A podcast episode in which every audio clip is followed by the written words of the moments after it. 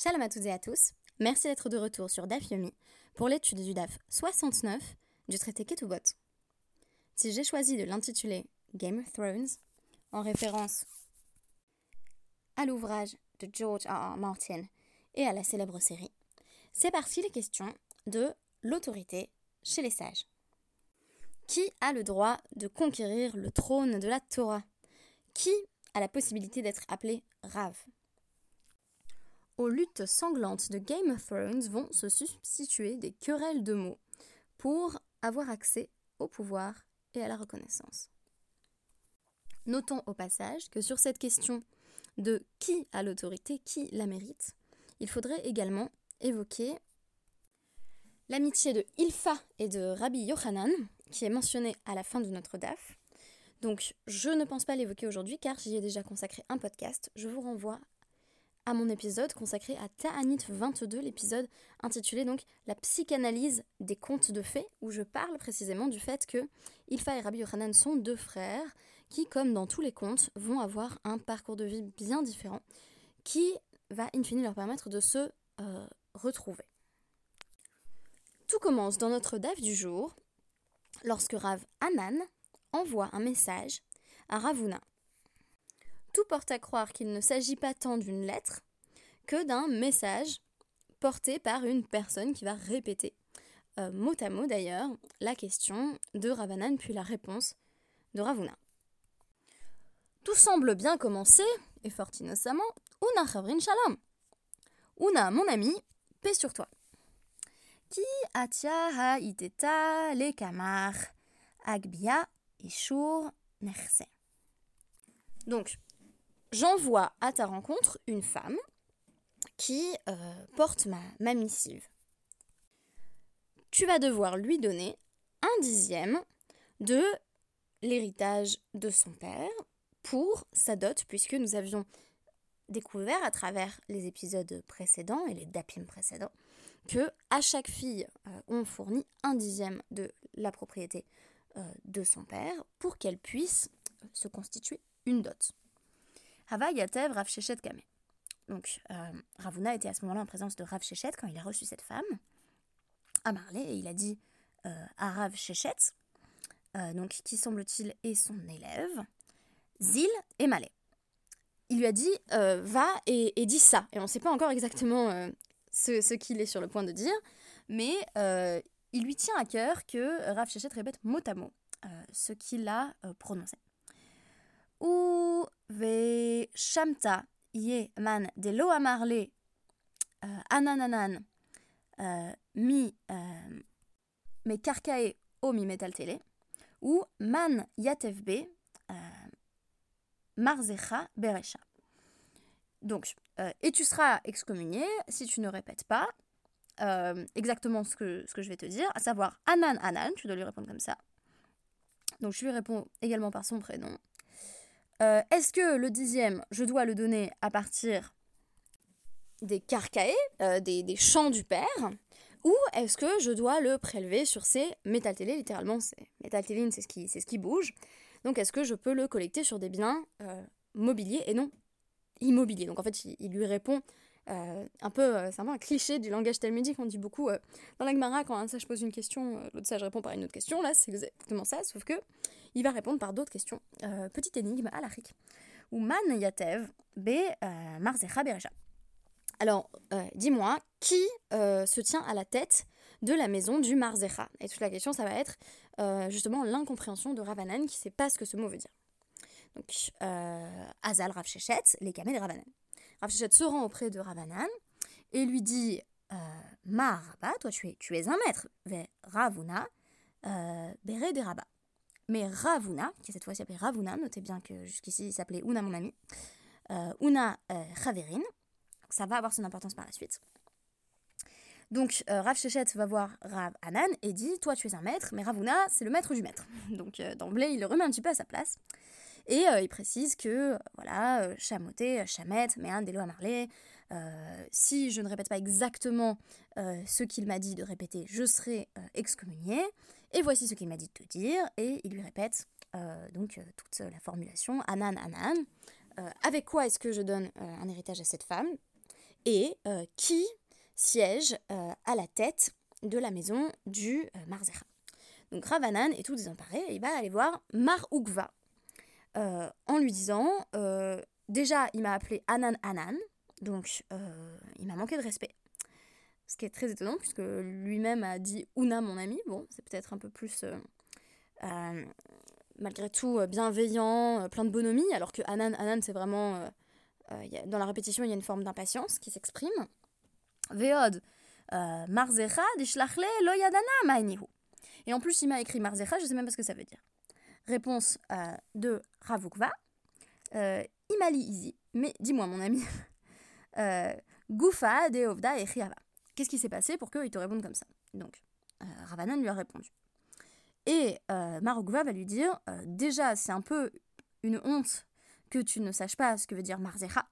Et comment un homme qui ne sait même pas ce que veut dire Marzecha, Shalarle le Ravuna Una a pu lui écrire euh, à Ravuna, un maître euh, donc extrêmement respecté, euh, un grand sage, tu as pu lui écrire Una, mon ami. vous imaginez si là j'envoie un petit mail à mon directeur de thèse, j'écris cher copain, quoi.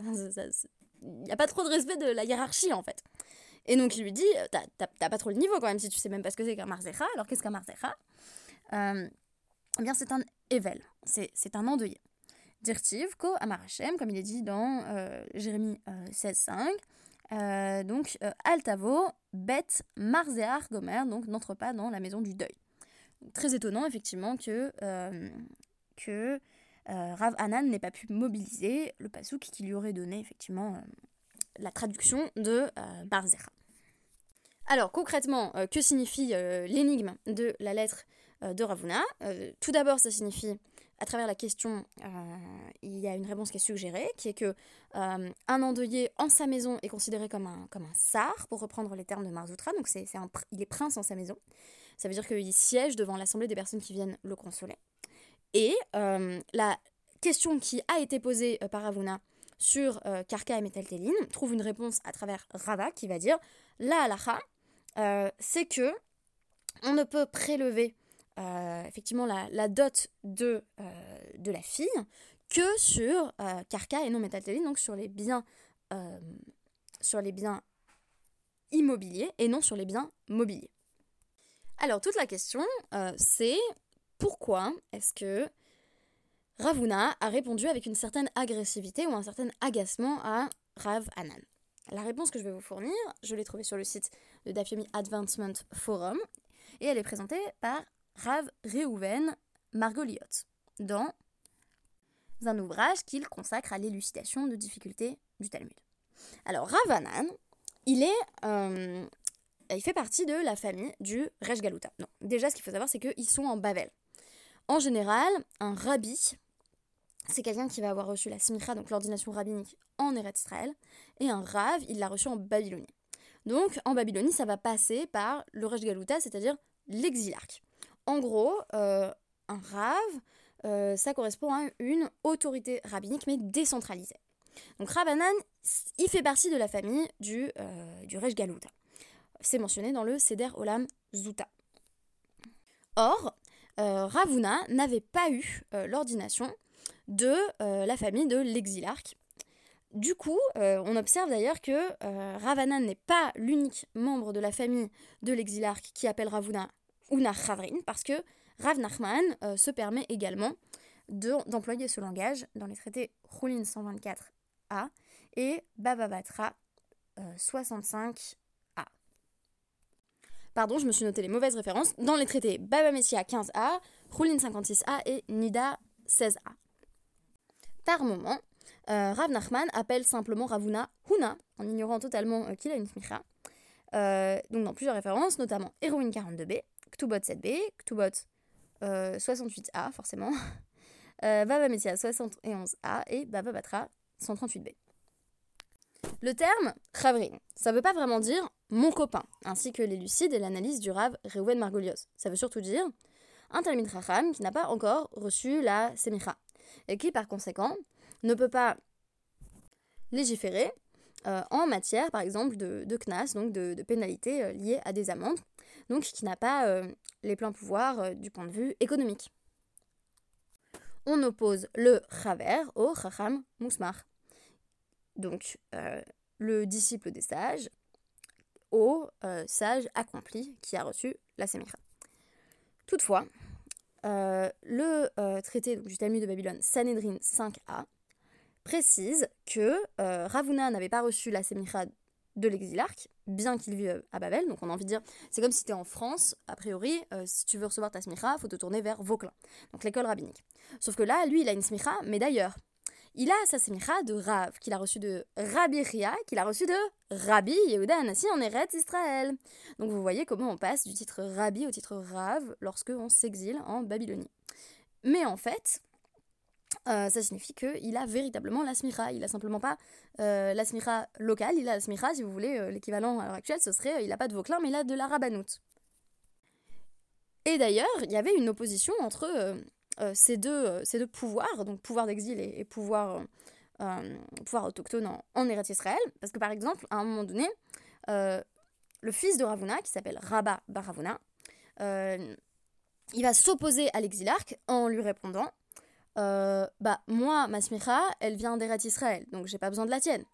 C'est un peu comme si je vous disais Donc, je, dans ma synagogue, je voudrais faire convertir des gens. Imaginons que euh, le consistoire euh, ne reconnaisse pas notre synagogue, pour des raisons euh, sur lesquelles je ne m'étendrai pas. je peux toujours former ces personnes à la conversion et les envoyer vers un beddin, disons un beddin tout à fait validé par la rabbanoute. Bah ensuite, comme la rabbanoute est d'un statut a priori supérieur, ces personnes peuvent toujours revenir en France et faire valoir leur conversion validée par la rabbanoute, quand bien même le consistoire n'aurait pas signé. Alors c'est vrai que ça peut créer effectivement des tensions politiques et je donne cela, bien sûr, tout à fait à titre d'exemple. Euh, je n'affirme pas que euh, j'aurais effectivement recours à un bedin à l'étranger. Donc, quand Rav Nachman et Ravanan euh, parlent à Ravuna en l'appelant justement Paravuna, en l'appelant Una ou Una Chavrin, ils sont en train de lui dire Je te rappelle que là on est en Bavel, ça serait bien que tu aies ta smicha du, de l'autorité spirituelle locale, qui est le Raj Galuta. Euh, il y a même un échange donc dans Psachim 86b où euh, Rav Nachman demande à Ravuna comment tu t'appelles, il répond Ravuna. Et Rav Nachman dit euh, pourquoi tu te fais appeler Rav? Donc selon Rabbeinu Hananel, cela signifie que quand Ravuna lui répond bah je m'appelle Ravuna, ça veut dire j'ai la smicha en fait. J'ai juste pas la smicha d'ici, mais ma smicha elle, elle, elle, vaut tout autant. Alors pourquoi est-ce que quand c'est Rav Nachman qui lui parle comme ça, on voit pas Ravuna réagir au quart de tour euh, mais quand c'est Ravanan, là, il lui dit Anan, Anan, ça suffit. Tout simplement parce que euh, Ravuna euh, tolère les remontrances implicites ou explicites de Rav qui est son égal en matière de sagesse en Torah.